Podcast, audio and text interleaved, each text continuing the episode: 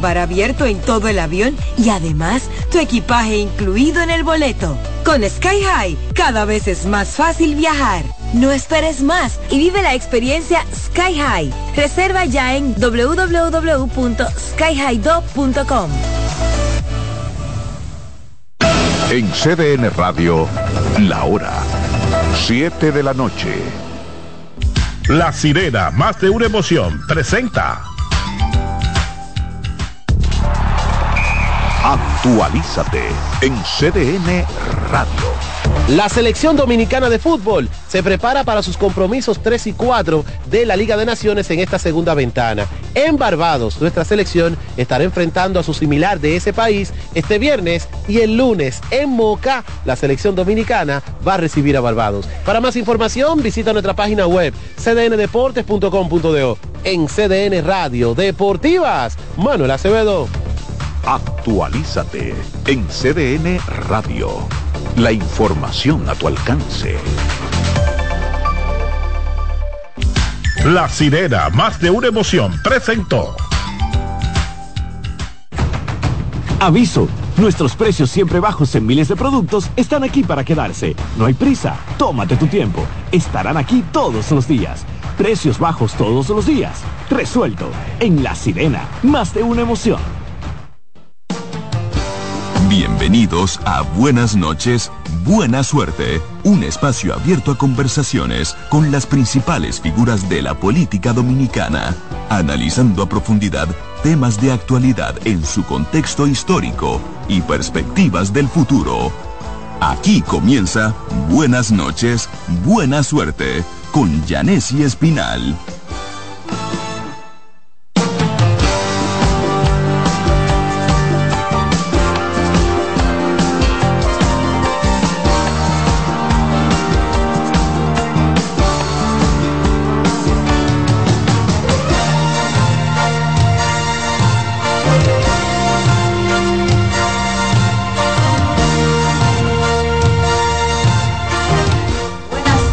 Y buena suerte en este miércoles 20 de septiembre del año 2023. Ay Dios mío, señores, faltan menos de ocho meses ya para las elecciones. Eso está al doblar de la esquina.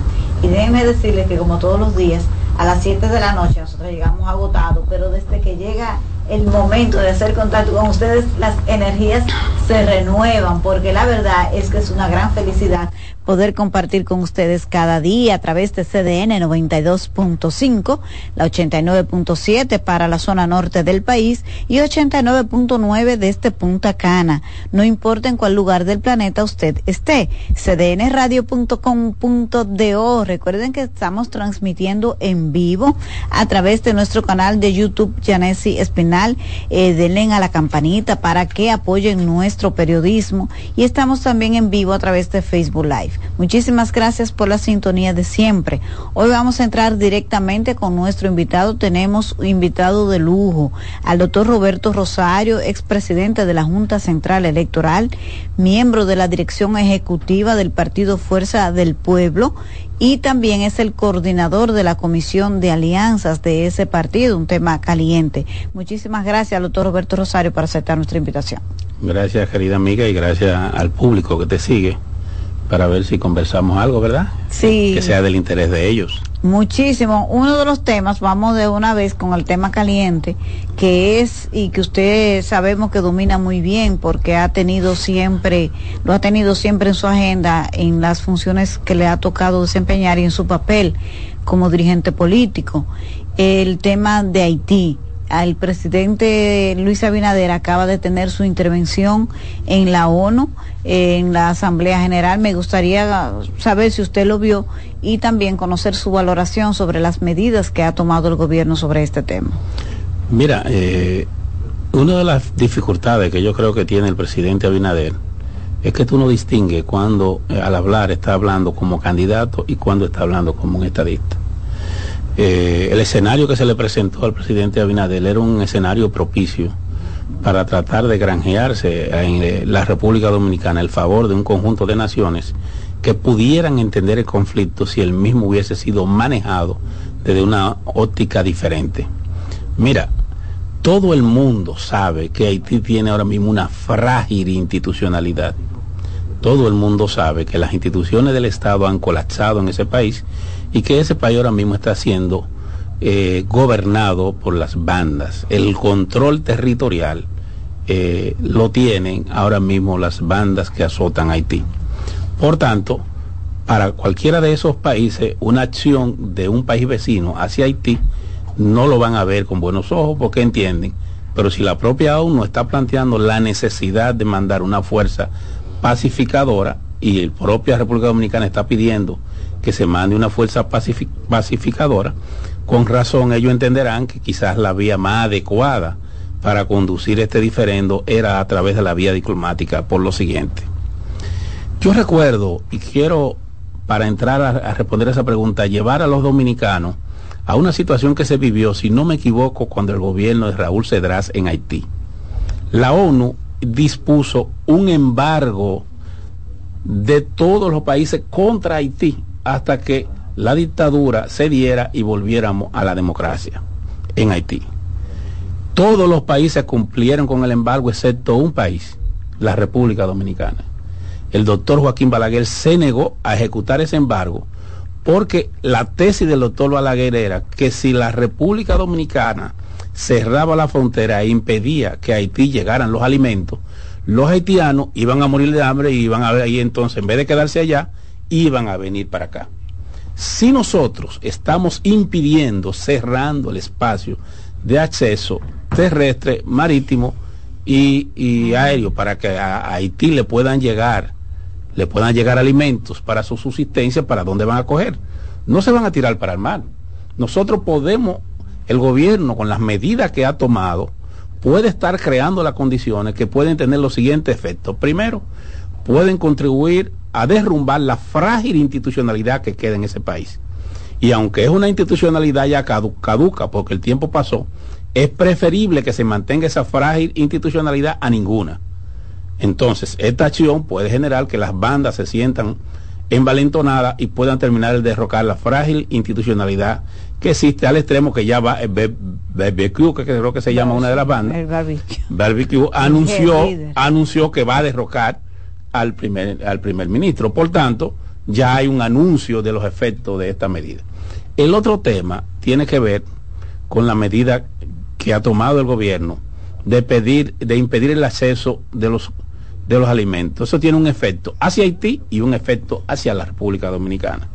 Fíjese que ya los productores de huevos, no solo de la zona fronteriza, de Moca y de otras provincias eh, productoras de alimentos, han dicho que varios alimentos que son perecederos ya han empezado a tener dificultades, que empiezan a podrirse algunos de ellos y que en consecuencia ya ellos van a tener pérdidas. El gobierno ha prometido que va a lo va a asistir, pero ya eso es un problema de carácter económico que nosotros vamos a tener. Además, nosotros somos el principal socio comercial de Haití y por tanto somos los más beneficiarios de la, de la economía haitiana. La medida de eh, embargo, que en el fondo lo que estamos haciendo es eso, de embargo que estamos aplicando contra Haití, solo es posible en, circunstancias drásticas que impliquen una, una amenaza a la seguridad nacional de la República Dominicana que no es el caso. La República Dominicana tiene suficiente fortaleza militar para que Haití se constituya en un peligro para la República Dominicana. Haití es una amenaza a la seguridad pública desde otro punto de vista.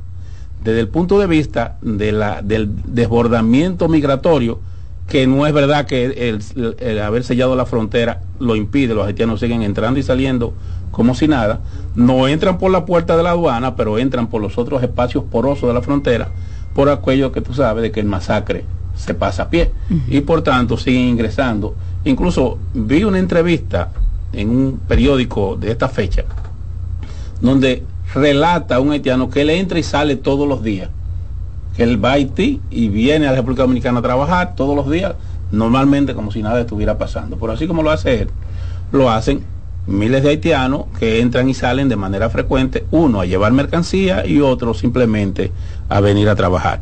Entonces, en ese sentido, la medida que se ha tomado en términos económicos genera dificultades. Genera dificultades también en otros aspectos de la industria, por ejemplo, de la construcción. ¿Qué quiero decir yo con esto? Al final, ¿qué se persigue con la medida que se ha tomado? Se persigue supuestamente, el presidente ha dado tres versiones. La primera versión era que eran empresarios privados que estaban llevando a cabo el canal. La segunda versión es que son las bandas que, eh, grupos anarquistas que están eh, canalizando el agua para desviar el cauce del río. Y la otra ya es que el Estado. Sin embargo, en el día de hoy, el Ministerio de Relaciones Exteriores publica en tres páginas de todos los periódicos una cronología de los hechos que deja claro que desde el primer momento fue una iniciativa del gobierno haitiano, al extremo que el fenecido, y reconoce el, Ministerio de Relaciones Exteriores en la, en la primera página de su comunicado, que el fenecido eh, Mois, cuando fue ah, asesinado, en el mes de abril, se reunió con el presidente Abinader y conversaron y planteó el tema del, del canal. Por tanto, siempre fue una iniciativa del gobierno haitiano, contrario a la versión que dio hoy el presidente Abinader en el la ONU. en la ONU y contrario a la versión que ha estado dando. Entonces, por tanto, desde un principio no se ha estado informando correctamente. Y el otro tema es que el, que el gobierno no ha sido transparente en el manejo del tema haitiano. El tema está que el 28 de mayo del año 2021, el canciller de la República firmó un documento en donde el cuarto párrafo de esa comunicación establece que la República Dominicana reconoce que las obras que habían iniciado para esa toma de agua en el río Masacre no desvirtuaban el cauce del río. Aunque lo han querido negar, ese, reconocimiento fue un aval que dio el canciller de la República para que los haitianos continuaran eh, trabajando en esa obra. Como un mes después quisieron echar hacia atrás, pero ya era una acción individual. Lo, lo que importante era que en un documento conjunto firmado por los dos, ya República Dominicana había admitido que esa obra no amenazaba el protocolo del año 1929 porque no desvirtuaba el cauce del río. Déjeme preguntarle algo ahí. El hecho de que ese documento de mayo del 2021 haya sido firmado por los dos países y que luego la República Dominicana se echó para atrás, ¿invalida el documento? Bueno, es que debió ser el resultado de otro encuentro de ambos países y que ambos países entonces dejaran sin efecto esa decisión anterior. Por demás, ¿cuál es el tema de los ríos transfronterizos o de, los ríos eh, binacionales? Que el aprovechamiento de esas aguas debe ser recíproco por ambos países. Que en ese caso lo que República Dominicana tiene que hacer es llevar a Haití a la legalidad del protocolo de 1929 que establece. Pero ¿y cómo y con quién? Es que es difícil, doctor, conversar con un país. No, oiga, ¿qué es lo que pasa? Porque no se trata de que ellos no puedan aprovechar del agua. Lo que ellos no pueden es variar el curso del río. Ellos deben hacer toma de agua que no afecten el curso del río como lo hacemos nosotros. Y lo hemos hecho. En algunos momentos República Dominicana cuando lo ha hecho, ha concertado con Haití que va a hacer algunas tomas y ha hecho algunos canales que han permitido que productores agrícolas nuestros e incluso haitianos se beneficien de esas obras. El gobierno debió sentar al gobierno haitiano y trabajar ese tema. ¿Qué fue lo que hizo el gobierno? Por dos años olvidó ese tema, lo dejó como si no existiera y ha reaccionado como si lo que está construido se construyó en un día. Todo el que ha visto las tomas que han hecho los drones y que se han hecho por vía terrestre, por vía aérea, se da cuenta que esa construcción tiene más de un año, eso no se construyó en un día hay un trabajo ya más de más de un... Entonces va a decir el gobierno que en dos años no sabía lo que estaba ocurriendo. Claro que el gobierno. ¿Y por qué eh, se descuidó entonces? Bueno, porque el gobierno ha estado utilizando ese tema como una herramienta de eh, con fines electorales.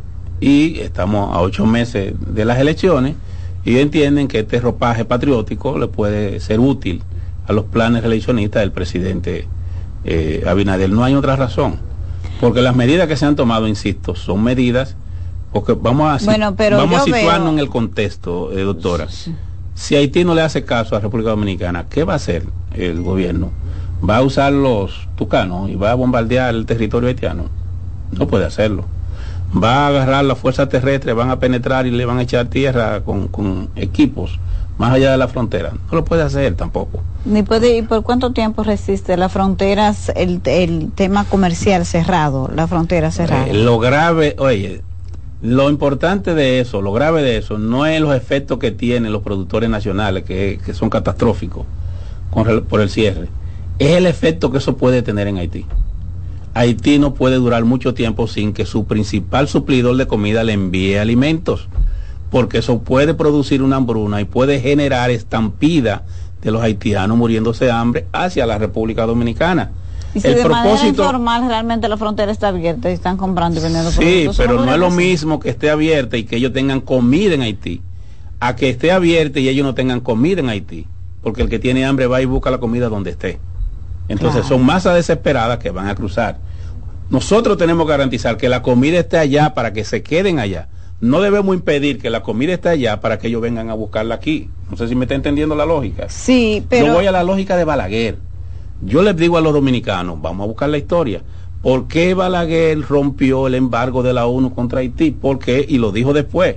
Porque si ese embargo se ejecutaba, cuando los haitianos no tuvieran que comer, iban a venir para acá. Entonces nosotros tenemos que garantizar es que ellos se queden allá que es la política que siempre ha, propugnado Leonel Fernández.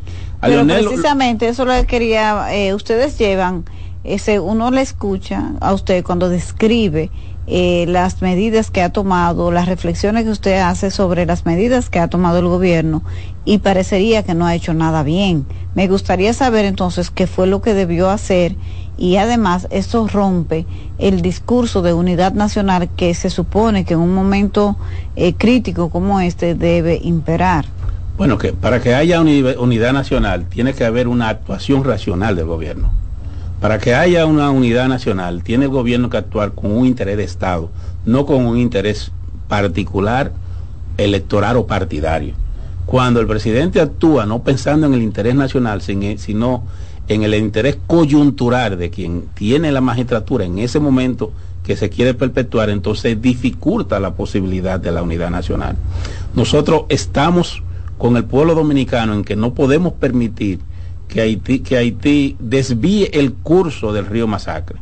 Pero para lograr éxito tiene que ser con medidas racionales y por demás que se correspondan con la razón que tenemos y con la legalidad nacional e internacional. Mira, para mí, yo creo que el peligro de la medida que estamos tomando, eh, primero que, como dije ahorita, pone en peligro la frágil y poca institucionalidad y estabilidad que hay en Haití y eso puede ser desastroso. ¿Pero en qué aspecto? Porque esas son medidas que nosotros tomamos. ¿Por qué tendrían ese efecto? Porque el presidente Abinader, con la medida que ha tomado, logró lo que hasta hace poco no existía en Haití. Unificar a todos los haitianos en un sentimiento antidominicano eh, fíjate que las acciones que están haciendo las bandas parecieran legales y legítimas en Haití, porque ellos dan la impresión ahora que ya no están actuando como banda, están actuando defendiendo lo que para los haitianos es un interés legítimo, que es el de ellos. Para nosotros el interés legal y legítimo es defender el río Masacre para que el mismo conserve su cauce por donde fue, por donde está y fue establecido en el protocolo de 1929. Pero para ello todo lo que se haga para beneficiar a productores, empresarios haitianos, los haitianos lo van a defender. por razones obvias, como nosotros vamos a defender a la República Dominicana. Al día de hoy, en Haití, las iglesias, los organismos de defensa de los derechos humanos, el gobierno, los empresarios y las bandas están unificados en contra de la República Dominicana. Hasta hace poco eso no ocurría. Entonces, con, con las medidas que se han tomado y la forma en que se ha manejado este tema como si fuera un como si fuera como si fuera un tema emocional y no racional eh, se está conduciendo a que sentimientos antidominicanos que que siempre han estado porque de alguna manera no se expresaban públicamente hoy ya se estén expresando hasta en manifestaciones públicas por la generalidad, generalidad de la sociedad haitiana. Eh, aquí hay quienes lo acusan a ustedes. Hasta la diáspora haitiana, que siempre había sido cautelosa, se está expresando públicamente en contra, en, contra de esas medidas. Y hoy, si usted se lee los medios de comunicación, el episcopado dominicano le ha pedido al gobierno que hay que crear las condiciones para que esto sea resuelto mediante la vía del diálogo. Eh, uno lo escucha a ustedes y hemos visto algunos sectores que dicen que ustedes están coincidiendo con el interés de los haitianos en la Fuerza del Pueblo, especialmente voces tan autorizadas con relación a este tema como son los dirigentes de la Fuerza Nacional Progresista, que hemos visto que han tenido una insistente, un, un, discurso insistente de crítica a la posición que ha asumido Leonel Fernández con relación a este tema y los dirigentes de la Fuerza del Pueblo, incluido usted. Mira, eh, entre la Fuerza Progresista y la Fuerza del Pueblo no hay ahora mismo ningún tipo de alianza, más bien hay una diferencia que nos pone en, en aceras distintas en todos los temas de la vida nacional en esta coyuntura, no solo en ese tema desde hace tiempo, desde ese partido y específicamente desde sus principales portavoces, hay una actitud agresiva hacia el presidente Leonel Fernández y hasta la fuerza del pueblo. Nosotros como partido hemos optado por no, no responder, de alguna manera eh, permitir que ellos lo hagan, entendiendo que es su derecho, como es el derecho nuestro al expresar la posición que tenemos en cada uno de los puntos de vista. Si ellos entienden que se pueden sentir más cómodos con el presidente Abinader, pues perfecto, que le vaya bien nosotros entendemos que representamos la oposición política que le estamos liderando y que tenemos una posibilidad real de una alternativa política. En el tema haitiano, nosotros hemos dicho en todo momento, el presidente Fernández y nosotros, que tenemos que defender el interés dominicano, pero que para defenderlo debe ser sobre la base de no hacer un uso excesivo de la, de la, de la fuerza y y, de no visibilizar una fuerza militar que no vamos a usar. Mira. ¿Usted cree que si, la República Dominicana va a arbitraje internacional con este tema pierde? Ahora mismo sí. ¿Por qué? Si nosotros tenemos el tratado del 1929. Porque, porque la República Dominicana no, ha, no se ha preparado ni ha creado las condiciones para pedir a Haití que vaya a la legalidad del tratado, sino que ha querido imponerla como medidas de fuerza y en cualquier, en cualquier situación como esa, en cualquier parte del mundo eso es rechazado, porque no se está acudiendo a las vías institucionales. La República Dominicana está recurriendo a vías de hecho, no de derecho, y en cualquier arbitraje eso va a tener un peso. Y si quizás las medidas que ha tomado el presidente Luis Abinader lo que buscan es mandar un mensaje a la comunidad internacional de que tiene que intervenir Haití, eso no sería también inteligente porque hemos clamado para que la comunidad internacional se ocupe del desorden que hay en Haití, porque los haitianos solos no pueden resolver sus problemas. Sin embargo, se han hecho de los oídos sordos, de, se han hecho los sordos. Entonces, eh, ¿no sería posible que quizá medidas drásticas, extremas como las que se han tomado, obligue a la comunidad internacional a intervenir y poner en orden? Yanesi, mira, vamos a ver si el gobierno ha actuado de manera coherente. El gobierno está planteando, por ejemplo, que vamos a cerrar la frontera. ¿Usted ha visto al presidente tomando alguna medida congelando el otorgamiento de visado a ciudadanos haitianos en esta en esta coyuntura? Yo no lo he visto. Sí, pero eso fue una de las medidas que no, se iban a entregar visas, claro. Yo, no lo he visto eso. Yo no lo he visto. Eso fue una de las medidas, doctor. No lo he visto, doctora. que no que se que no sé que se estén aplicando o no, pero dijeron que no iba a eso. Vamos a verlo. Acuérdense que en la pandemia dijeron que no iban a dar y terminaron dándole visa. Con los consulados cerrados dieron más visa que como estaban abiertos. Vamos a verlo, porque que la, vida está ahí, todo sale a relucir. Pero déjeme ponerle un ejemplo, para que usted vea por qué no son coherentes. Este gobierno que quiere expresar que tiene una actitud de defensa del interés nacional, ahora mismo un senador del partido de gobierno acaba de reintroducir, disfrazado con otro título, la ley de trata de personas. Acaban de introducirlo al Senado de la República. Pero si le modificaron lo que estaba mal, no, estaría, no sería descartable tener lo reintroduce lo amplía. Lo amplía ahora a toda mujer que sea víctima de violencia. Lo amplía ahora a todo migrante menor de edad que, esté en República Dominicana. Lo amplía a, todo migrante que sea víctima de, del tráfico ilícito y establece la obligatoriedad de que el Estado tenga que asumir la responsabilidad de ello. Es, es más agresivo que el anterior y lo acaban de introducir en medio de esta, en medio de esta situación internacional y de cuestionamiento al tema de la política migratoria y el acceso de, extranjeros irregulares a la República Dominicana, el gobierno acaba de dispararse con un nuevo proyecto de ley. Pero yo te voy a poner un ejemplo.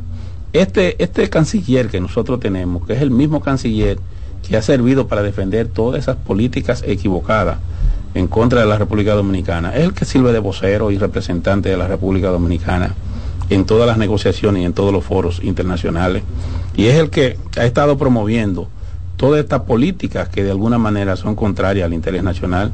Si el gobierno fuera coherente, hace mucho que debió haber quitado de esa posición a Roberto Álvarez, que definitivamente no es un canciller dominicano, es un canciller que representa otros intereses y no los nuestros. Sin embargo, en tres años de gobierno que tiene Luis Abinader, esa persona es intocable. Busca todas las metidas de pata que han hecho y por coincidencia todas son contra el interés nacional. Nosotros vamos a una pausa comercial y ya regresamos en Buenas noches, buena suerte.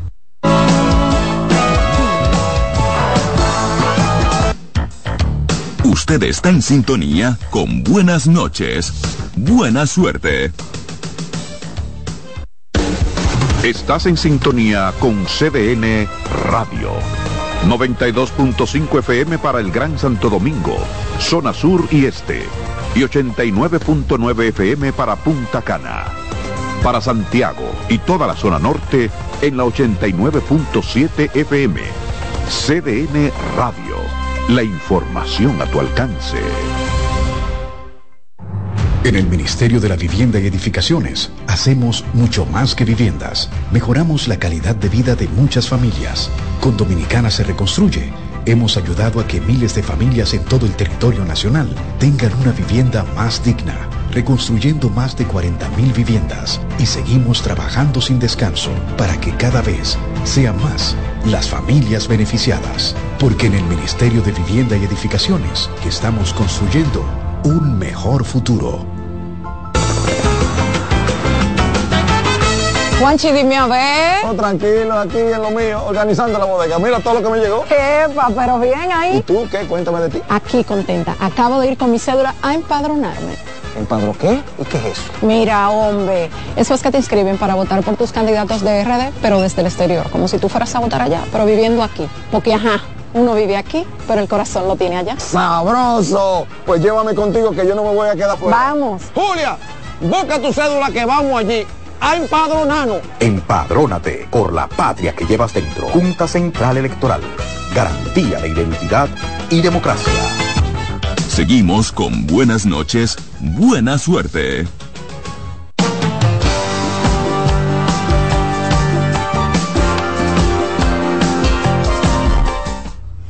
Estamos de regreso en Buenas noches, buena suerte, 7:43 minutos. Gracias por la sintonía a través de CDN 92.5 para el Gran Santo Domingo, el sur y el este, 89.7 para la región norte y 89.9 Punta Cana. No importa en cuál lugar del planeta usted esté. cdnradio.com.do.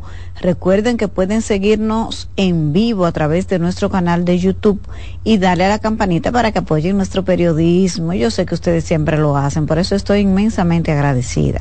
Me gustaría conversar con usted sobre el tema de las alianzas. Este tema de Haití, vamos, yo sé que va a seguir, pero no quisiera que se acabe el tiempo sin que usted le pueda decir a nuestros seguidores, oyentes, en qué va el tema de la alianza, parece apagada, como que no avanza, qué es lo que sucede. No, mira, eh, nosotros hemos avanzado bastante. Lo primero que yo quiero que tus radioescuchas entiendan, que la decisión de la fuerza del pueblo de conformar un frente opositor y de llegar a este nivel de compromiso y alianza tripartita, con el Partido Revolucionario Dominicano, con el Partido de la Liberación Dominicana, obedece que investigaciones que nosotros hicimos nos permitió llegar a la conclusión de que en el pueblo dominicano se creó una percepción de que la oposición para ganar tenía que unirse. Correcta o no, esa percepción logró eh, posicionarse en el imaginario nacional. Y lo correcto era que nosotros fuéramos en correspondencia con el imaginario nacional que entendió que eso era necesario. Y el gobierno instrumentalizó ese discurso diciendo que la oposición no iba a ganar porque no, se, no tenía posibilidad de unirse. Pues la oposición ya se unió y acaba de acordar que en un desenlace que se produzca de primera vuelta, de segunda vuelta, las fuerzas opositoras tienen el compromiso de apoyar a aquella de ellas que clasifique para ir a una segunda vuelta electoral. Ahora bien, como se está presentando el panorama, cualquier situación se puede dar. Las investigaciones que nosotros tenemos nos dicen que ahora mismo el 60% de la voluntad electoral de los dominicanos se inclina por la alianza opositora, es decir, por las fuerzas políticas opositoras, y que el partido de gobierno está en una franca eh, minoría. Precisamente como parte de eso, ya nosotros hemos llegado a acuerdo en una importante cantidad de municipios y en una importante cantidad de distritos municipales. Y también hemos experimentado acuerdos en algunas senadurías, específicamente en tres senadurías. Es la senaduría de Atomayor a favor del Partido Revolucionario Dominicano, la senaduría de Hermana Mirabar, que va a encabezar el compañero Bauta Roja, y la senaduría de Barahona en beneficio de José, el senador José, José del Castillo. Antes de nosotros eh, marchar hacia Europa, que estuvimos estos días en Europa dejando instalado lo que es el sector externo en esa eh, en ese continente, en varios en los lugares donde hay gran cantidad de dominicanas, me refiero a Milano, eh, Suiza, en Zurich y en Ginebra, por, ejemplo, y en, España que fuimos a Madrid y, y Barcelona. Pero antes de irnos, nosotros hemos formulado una propuesta que garantiza que si es aceptada por las demás fuerzas políticas que están en ese espacio opositor, si es aceptada la oposición, tiene asegurado ganar en más del 60% de las alcaldías y en una cantidad y por lo menos en no menos de 20 senadurías de la República. ¿En qué consiste esa propuesta? ¿Cómo es? Bueno, el método que se está aplicando es un intercambio de senador por senador y un intercambio de, de eh, alcaldía por alcaldía. alcaldía por alcaldía. Para ponerte un ejemplo, nosotros formalmente le hemos planteado a ellos que estaríamos en disposición de llegar a un acuerdo de que ellos reparten a Noris eh, Medina en Barahona a cambio de nosotros apoyar a, a, Lenin en, San Juan, por ejemplo. Ahora mismo Lenin puede recibir el apoyo de los tres partidos que conforman esa alianza. Si el PLD lo acepta. exacto. Igual ocurriría, el PRD ya dijo que lo acepta. Ah, Igual ocurriría en el eh, en Barahona si, si deciden apoyar a Noris Medina. Pero para no entrar en detalle, te puedo adelantar que se ha hecho propuesta, por ejemplo, que, eh, eh, eh, que interpretan el sentir integral de la provincia. Porque ¿qué ocurre? O sea, las grandes demarcaciones entran en esa propuesta que usted hizo. Una parte importante de ellas están incluidas. Ah, sí, es verdad que ese, se este, estarían interesados en ustedes respaldar la candidatura a la alcaldía de Santiago del PLD a cambio de apoyo en la alcaldía del Distrito Nacional para la Fuerza del Pueblo. esa, propuesta está incluida. Esa fórmula no, no está incluida pero hay otras demarcaciones muy importantes. Te voy a hablar honesto, ahora mismo, eh, aparte de las tres senadurías que yo te dije y la romana, donde vamos separados, eh, aparte de esa, eh, en sus manos hay una propuesta que involucra de 16 a 18 senadurías intercambiadas. ¿Y que, si que si hacemos acuerdo, que si hacemos acuerdo tripartito, la oposición lo gana cómoda y permite que tengamos un Senado más plural y un, y un Senado que esté al servicio de una política de progreso y de reforma y de rescate de la República Dominicana, que es lo que hemos definido como la guía que llevó a la creación del Frente Opositor. Eh, eh, ¿Cuándo tienen las próximas reuniones? ¿Cómo va? En el caso, en el caso municipal, para terminarte la pregunta, también hemos incluido, hay incluida, ahora mismo está a espera de los demás partidos del bloque opositor, una propuesta que involucra aproximadamente 40 40 municipios adicional a lo que ya existe. ¿Incluidos los del Gran Santo Domingo? No, en ese caso no. En ese caso no. Ya, ni Santiago tampoco. Pero no, pero sí están las otras grandes. Como La Vega, San Cristóbal. Así es. Ya, Puerto Plata. Así es. El, el, las reuniones, ¿cómo Para un partido u otro. Esa es una propuesta que hizo la Fuerza del Pueblo al PLD y al PRD. En el espacio que estamos. Del diálogo. Del diálogo y cuándo habrán las próximas reuniones y si han recibido respuesta ya a esa propuesta. Se supone que en esta semana debemos recibir respuesta. Y si no, entonces se quedó como... Bueno, eh, mira, están dadas todas las condiciones para un gran triunfo opositor a nivel municipal y a nivel, a nivel congresual. Depende ahora de la dirección nuestra, de, la dirección de la Fuerza del Pueblo, de la, de la dirección del PLD y de la dirección del Partido Revolucionario Dominicano que hagamos empatía con ese sentimiento nacional. Porque mira que lo que va a ocurrir. Si las fuerzas políticas, si lo que dirigimos, las fuerzas políticas opositoras, no entendemos que la República Dominicana, ahora mismo en este gobierno prematuro, hay un altazgo prematuro de este gobierno, no entendemos que la gente está alta de los apagones, que la gente está alta de los precios altos, que la gente está alta del combustible carísimo, que la gente está aterrada y asustada porque a partir de las 7 de la noche no puede salir de su casa y que hasta de día lo están atracando y que eh, está desbordado ahora mismo la seguridad ciudadana, si los líderes de esos partidos no entendemos que la gente está alta y quiere un cambio real, un cambio verdadero, que saque a esta gente del gobierno, no lo van a cobrar. Y no lo van a cobrar porque no es verdad que ninguna gente que pierde una senaduría o que pierde una alcaldía porque no recibió el apoyo de nosotros, de los líderes, no nos lo van a perdonar. Y eso tendría consecuencias en el partido que obstruya la posibilidad de ese acuerdo para un triunfo electoral opositor.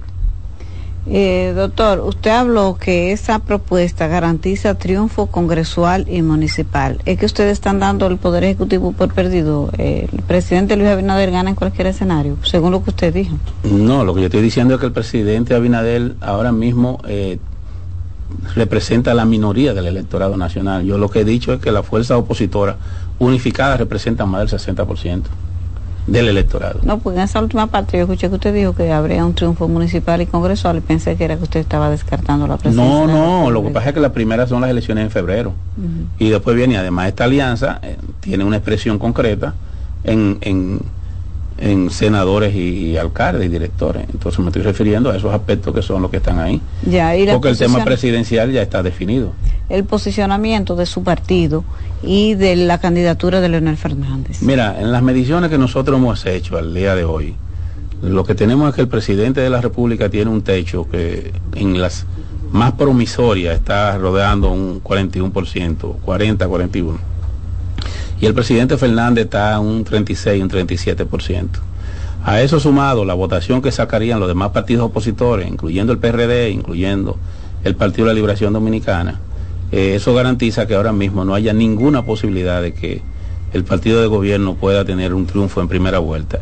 Y en segunda vuelta ni siquiera compite porque ya está definido que las fuerzas opositoras de los cuatro grandes partidos mayoritarios, como dice la ley, tres son parte de esta propuesta y varios partidos, como es el caso del BIS, como es el caso del PDI, como es el caso del PQDC, como es el caso de movimientos sociales como Movimiento Rebelde, Quinta República o, Partido de Unidad de Movimiento de Aníbal García Duvergé, ya están trabajando alrededor de la candidatura del presidente Fernández. Lo que está ocurriendo, y es bueno que tú sepas, cada partido cuando va a una alianza va con el interés de que su partido sea el más beneficiado de esa alianza, y eso es correcto.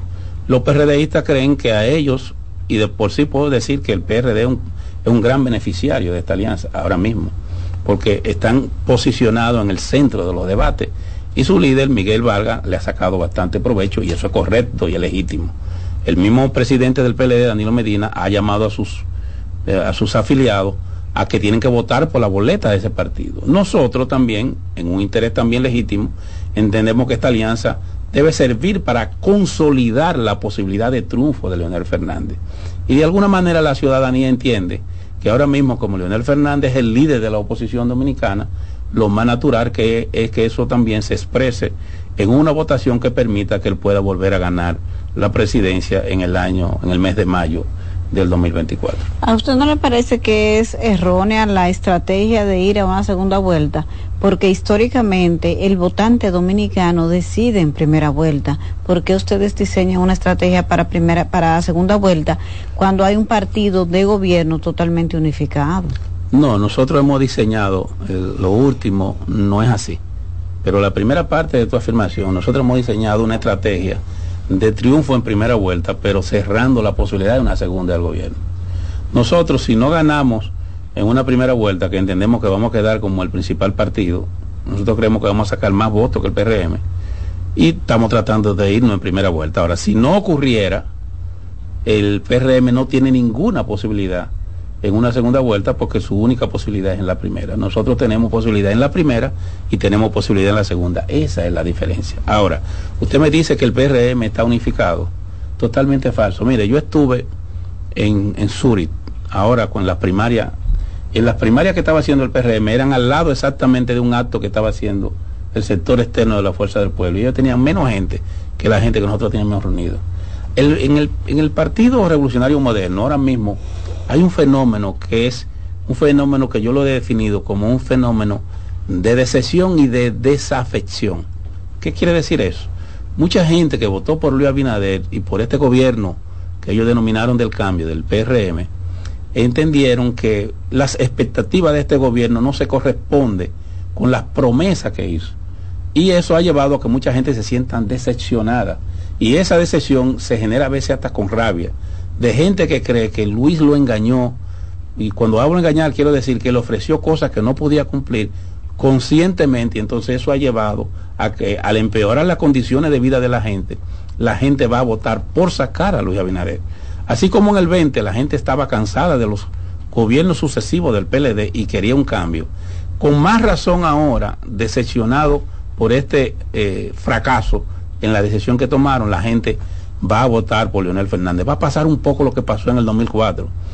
Todas las esperanzas estaban cifradas en el presidente Hipólito Mejía en el año 2000, pero fue un fracaso y la gente se borcó hacia Leonel, que había sido presidente ya en el 96-2000. Y eso ahora mismo se está expresando. Tú le preguntas a la gente y la gente te dice que el único que puede sacar a este país de la situación que está es Leonel Fernández. Ellos pueden hacer eh, esos, esos hallantes que hacen, de, encuestas y cosas así. Pero el sentir de la población ahora mismo es mayoritariamente opositor y sobre todo mayoritariamente a favor del presidente Leonel Fernández. Nosotros, estamos tranquilos y seguros de que eso será así. Sabemos que usted tiene un compromiso y que tiene que irse, pero nos gustaría que nos diga cómo va el montaje de un evento que tienen el sábado en la Plaza de la Bandera. Nosotros estamos convocando a las dominicanas y los dominicanos que se han afiliado a la Fuerza del Pueblo o que han hecho eh, a través de las vías establecidas, eh, han expresado su adhesión a esta fórmula que representamos a que nos acompañen el sábado próximo a un evento que estamos convocando en horas de la tarde en la Plaza de la Bandera. A que vayan los que puedan ir caminando, iban los lugares cercanos, que vayan caminando. Eso va a estar eh, bien protegido, bien seguro. A que se acerquen a cada uno de los dirigentes nuestros, aquellos que no tengan cómo transportarse para que les dé facilidades de transporte, a que vayan en su carro, a que vayan los que tengan camiones en camiones, los que tengan guagua, guagua que colaboren y ayudan. No digo lo que tengan en burros y caballos, ¿verdad? Porque van a crear un problema de aseo higiene en la ciudad. Pero todo el que tenga un medio de transporte que colabore con nosotros y que transporte ¿A qué hora es, doctor, el evento? Está convocado para las 4 de la tarde. ¿Pueden ir en su bicicleta entonces? Algunos pueden ir en su bicicleta, vestido como deportista, ¿verdad? Sí, para que hagan sus ejercicios. combustible también que está y, y ahorra el combustible que está insoportable. y además de eso garantizan para que lleguen temprano y se bañen antes que se vaya la luz, porque la luz se va después de las 7. Ay, Dios mío, gracias, doctor, por su entrevista. Gracias, muchísimas gracias. Yo sé que usted tiene que irse, que tiene compromiso. Estamos profundamente agradecidos porque usted haya aceptado nuestra invitación hoy y detallar tantos temas de interés nacional. Gracias a usted y espero que eh, sepan que no lo vamos a defraudar. Nosotros vamos a hacer un gobierno que va a reeditar las cosas positivas de los gobiernos del presidente Leonel Fernández, las políticas sociales, la política de desarrollo, la política de modernidad, y venimos también con nuevas ideas que tienen que ver con nuevos desafíos que tiene la República Dominicana para poder seguir creciendo de manera continua con una economía sólida y con políticas sociales hacia la gente. En un próximo gobierno de Leonel Fernández, el centro de las decisiones será la gente no como ahora, que el centro de las decisiones son aquellos más acomodados. Aquí, en el gobierno nuestro, la gente más vulnerable, los más necesitados, serán el centro de las decisiones de la política pública diseñada por la fuerza del pueblo. Muchas gracias. A usted, nosotros vamos a una pausa comercial y ya regresamos en buenas noches, buena suerte.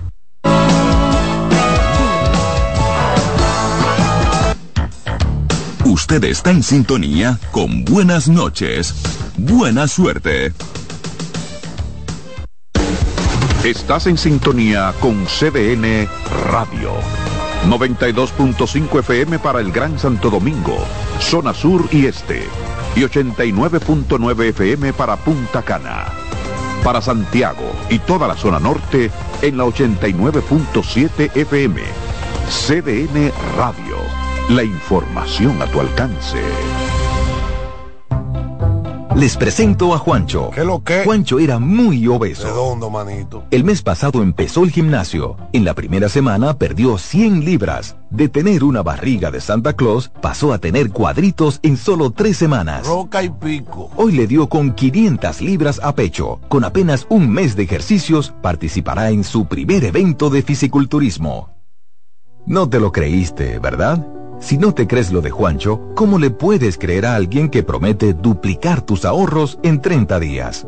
Si ganarte el dinero es difícil, no lo arriesgues tan fácil. Confía tu dinero a entidades supervisadas.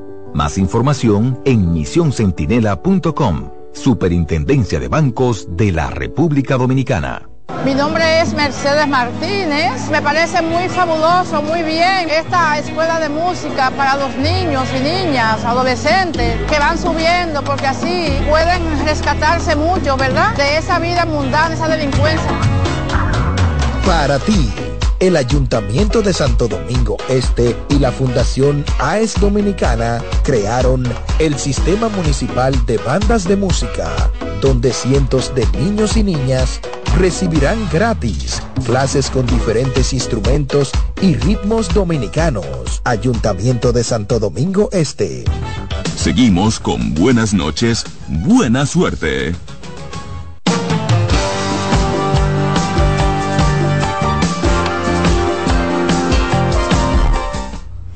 Estamos de regreso en Buenas noches, buena suerte, 7:43 minutos. Gracias por la sintonía a través de CDN 92.5 para el Gran Santo Domingo, el sur y el este, 89.7 para la región norte y 89.9 Punta Cana. No importa en cuál lugar del planeta usted esté. cdnradio.com.do. Recuerden que pueden seguirnos en vivo a través de nuestro canal de YouTube y darle a la campanita para que apoyen nuestro periodismo. Yo sé que ustedes siempre lo hacen, por eso estoy inmensamente agradecida. Miren, han pasado eh, temas que necesitan ser comentados. La participación del presidente Luis Abinader en la ONU hoy. Yo creo que fue un discurso bueno. Ciertamente no tiene muchos elementos novedosos, pero es que no puede tenerlos porque nosotros no podemos variar el enfoque que hemos tenido de eh, reclamar a la comunidad internacional de que atienda a Haití, que la intervenga, que ese país por sí solo no puede salir adelante y que tiene problemas de toda naturaleza, que es un tema, es un caos profundo. Entonces, eh, veo que hay gente diciendo, ay, que más, que no, no hay forma de decir otra cosa. Y también dijo allí el presidente Luis Abinader de nuevo que no hay solución dominicana al problema haitiano. Y así es, así debe ser.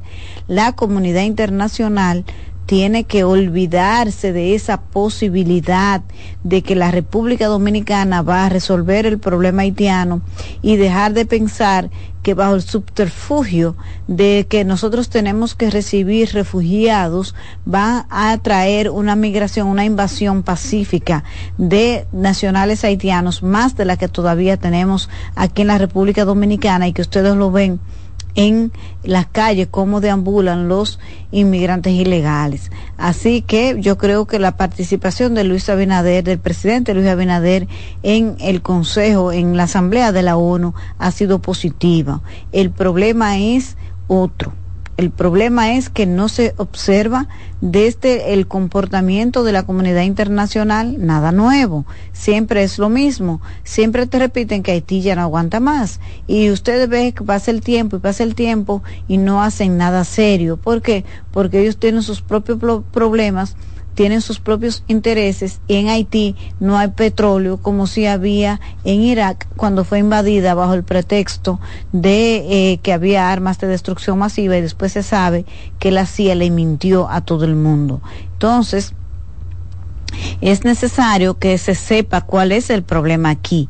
Es que no hay interés de la comunidad internacional. De hecho, el presidente Luis Abinader hasta se reunió con su homólogo de Kenia, que ustedes saben que ese país se ha ofrecido para eh, aportar los primeros efectivos militares para lograr primero la pacificación y la estabilización desde el punto de vista de la convivencia de Haití para luego poder dar paso a la posibilidad mínima de la realización de algunas elecciones para que haya un gobierno definitivo con un periodo constitucional como establece eh, la constitución de ese país y entonces poder reencauzar ese, esa nación como debe de ser. Pero no observamos nada de esto de la comunidad internacional. Por lo tanto, fue correcto lo que hizo el presidente Luis Abinader de insistir allí, de decir allí lo que a nosotros ya hemos dicho, incluso en marchas. Aquí hemos participado en las marchas patrióticas para decirle a la comunidad internacional fuerte y claro que no hay solución dominicana al problema haitiano que haya algunos cuestionamientos con relación a las decisiones y a la forma en que el gobierno dominicano ha enfrentado este problema es otra cosa. Yo creo que criticar a la oposición dominicana o a los líderes políticos que han asumido y criticado las medidas que ha tomado el gobierno es totalmente eh, incorrecto porque esto no es para aplaudir y decir que todo está bien. Vamos a reflexionar, vamos a escuchar las voces expertas en estos temas y vamos a ver si lo que estamos haciendo es realmente bien, si es lo correcto. Lo digo porque recuerden que lo más difícil es tener un enemigo que no tiene nada que perder. El nuestro enemigo, en este caso, los hermanos haitianos, son nuestros enemigos, nuestros adversarios por un tema no tienen nada que perder. A Haití cualquier cosa que le suceda es mejor que lo que tiene porque no tiene nada. Allí solo hay problemas. Hambre, violencia, descomposición, irrespeto. Allí no hay nada. Allí mataron un presidente. Lo asesinaron. De una manera que uno se quedó así como con la, con, con la boca abierta y dice, ¿qué fue esto? Eso pasó ahí. Entonces, los que tenemos algo que perder somos los dominicanos.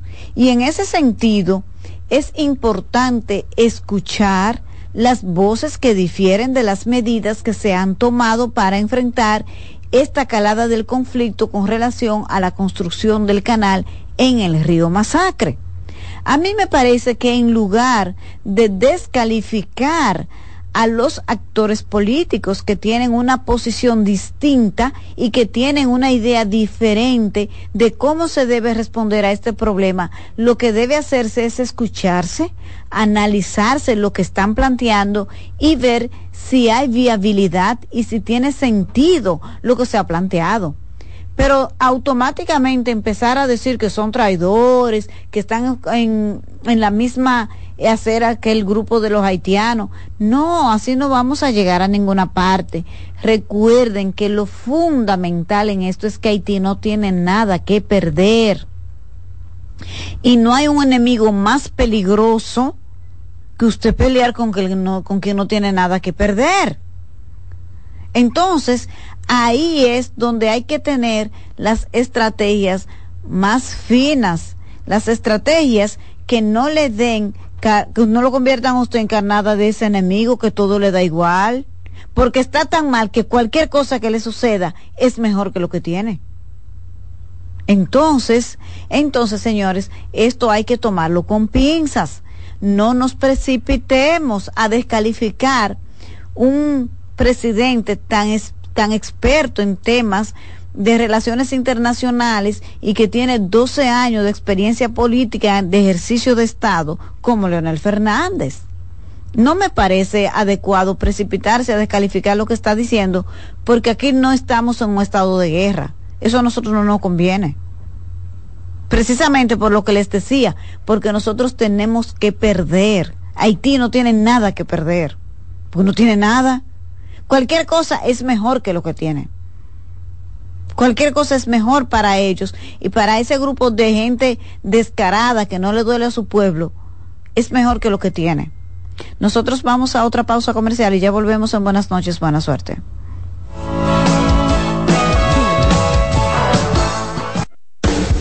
Estás en sintonía con CDN Radio. 92.5 FM para el Gran Santo Domingo, zona sur y este. Y 89.9 FM para Punta Cana. Para Santiago y toda la zona norte en la 89.7 FM. CDN Radio. La información a tu alcance. Y siguiendo con el City Tour de la Gran Manzana, a la izquierda los mejores pasteles en hoja de los Heights. A nuestra derecha venden un sancochito calientico como la isla Very Good. Y al frente, el banco que llegó a los países para estar más cerca de los suyos. Porque donde haya un dominicano, ahí van a estar con él. Único banco dominicano en Nueva York. Ban Reservas, el banco de todos los dominicanos. En la vida hay amores que nunca. Todas las voces que cantan al amor. Yo la quería más que a mi vida. Todo el romance musical del mundo. Todas las canciones que celebran los más dulces recuerdos. Seguimos con buenas noches, buena suerte.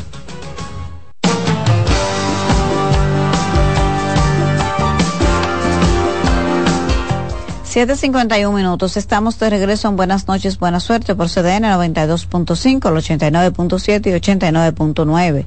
Y no importa en cuál lugar del planeta usted esté, cdnradio.com.do. Gracias por la sintonía. En esta parte final del programa, queremos recomendarles que lean un artículo que escribimos hoy en, en nuestra columna de tres veces a la semana, la pizarra, en el periódico El Caribe, donde damos una perspectiva claro que lo comentamos ayer, pero aún así queremos recomendar que le den seguimiento a este tema, porque eh, es una, eh, en los políticos es normal el triunfalismo y construyen teorías para cada coyuntura, para cada momento y todos están ganados. Ustedes los escuchan cuando vienen aquí y cada uno tiene su propia teoría de por qué ya ganó las elecciones o de por qué el otro perdió.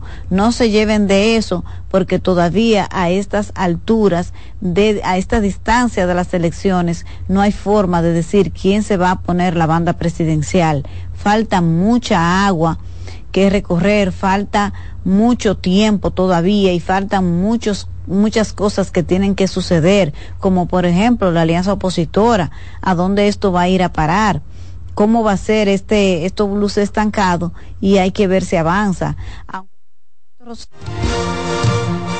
Y hasta aquí, buenas noches, buena suerte, agradeciendo su sintonía y esperando contar con su audiencia a las 7 de la noche, cuando regresemos con otro invitado especial. Escuchas CDN Radio, 92.5 Santo Domingo Sur y Este, 89.9 Punta Cana y 89.7 toda la región norte. En CDN Radio, un breve informativo. El joven Jairo González, acusado de haber estafado a cientos de personas que le entregaron dinero para hacer inversiones en criptomonedas y mercados electrónicos, manifestó este jueves su interés de devolver a sus acreedores el dinero que le confiaron.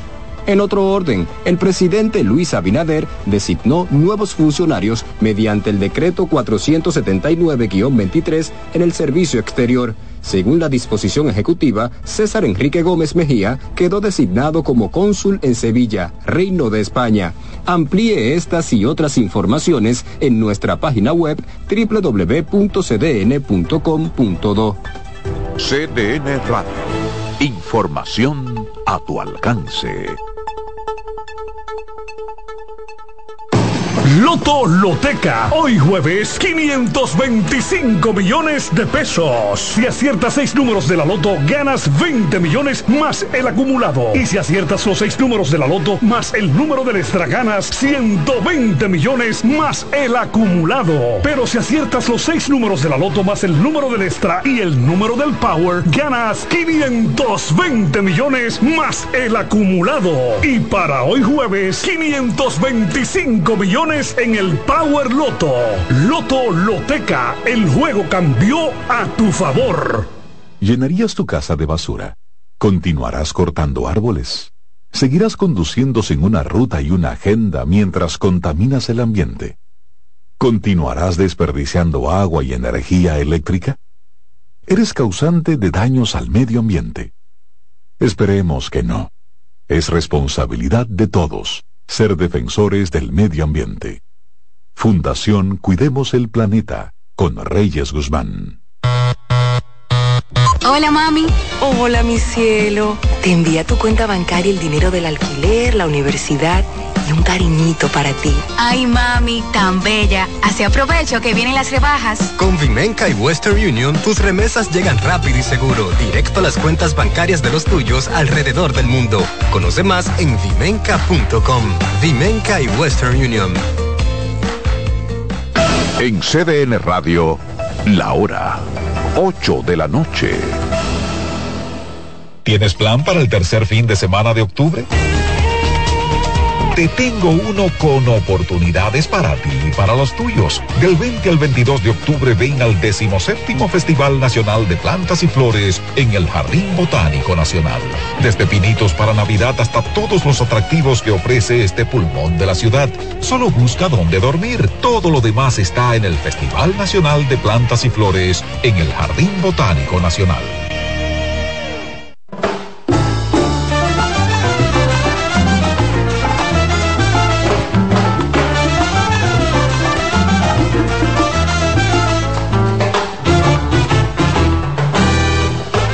Muy buenas tardes a todos y bienvenidos un día más al invitado de Radio Francia Internacional. El diseñador de moda quechua de los Andes peruanos, Maco Calderón, va a presentar su documental Aguajuna, los que tejen, en el que nos muestra su trabajo para dar a conocer la herencia ancestral de las técnicas de tejido andino.